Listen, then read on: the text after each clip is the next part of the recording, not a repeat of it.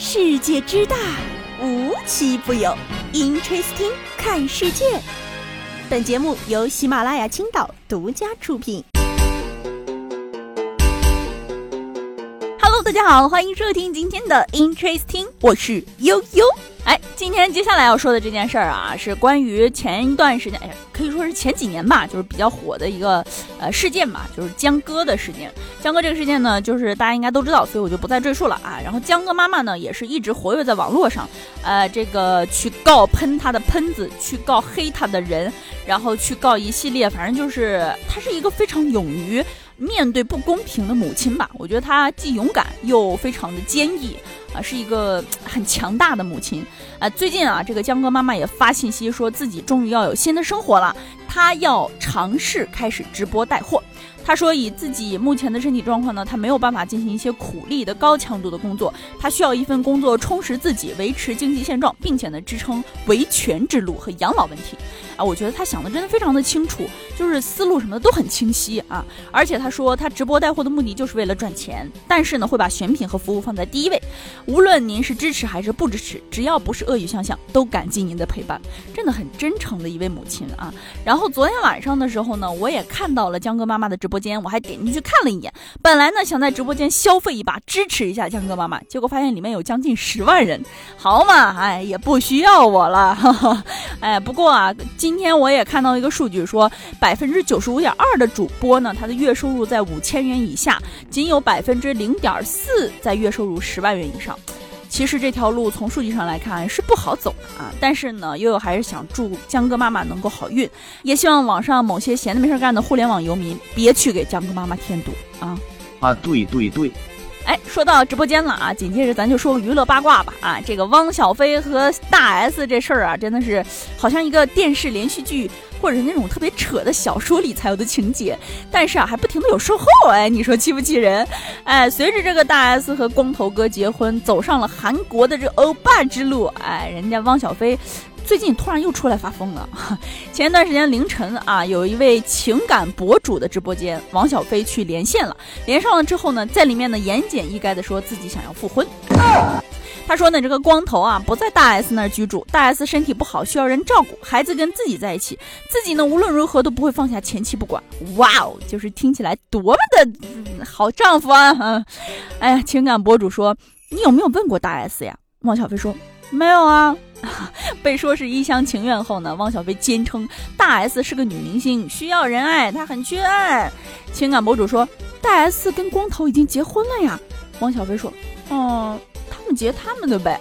啊。咋了？汪小菲的麻辣粉又卖不动啊！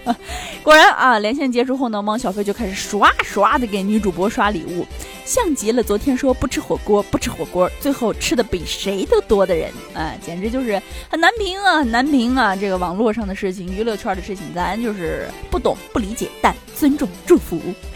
最后要说的这事儿呢，是关于我们的这个。我爱你呀，你爱我，蜜雪冰城甜蜜蜜，哎，就没错，雪王的段子又来了。前段时间在广东广州呢，有网友就发了一张图片啊，说这个蜜雪冰城的这个店门口有一个告示板儿，这个板儿上呢写了一段话，说，呃，是警告这个偷餐者的，说如果再有人在蜜雪冰城门口偷外卖的话，就要绑到天桥上示众八小时，头上浇十桶奶茶，偷餐视频还会被发布在网上。随最后啊，就是有这个记者去询问了蜜雪冰城的这个工作人员嘛，呃，对方说了啊，说其实啊就是吓唬吓唬人，因为有好多人偷餐，他们抓都抓不住，他们被偷的没办法了啊，有的人甚至偷餐偷的很恐怖，于是呢，他们就想啊，我写的严重一点，我吓唬吓唬他们呀，哎，于是就说啊，他们说对于实没实施过，当然是没有实施过了，实施过我就犯法了。没错啊，我觉得真的是，就是有的时候把他们逼成这个份儿上了，就只能这样做。但是我很纳闷儿啊，就是你都偷了，你为什么还偷蜜雪冰城？你偷贵一点的不行吗？能不能有点出息啊？再说了，哎，能不能偷个十块钱以上的啊？非可着雪王搁那薅。那么好了，今天的节目呢到这里就结束了，大家别忘了在评论区跟悠悠评论留言互动。我们下期节目再见，拜拜。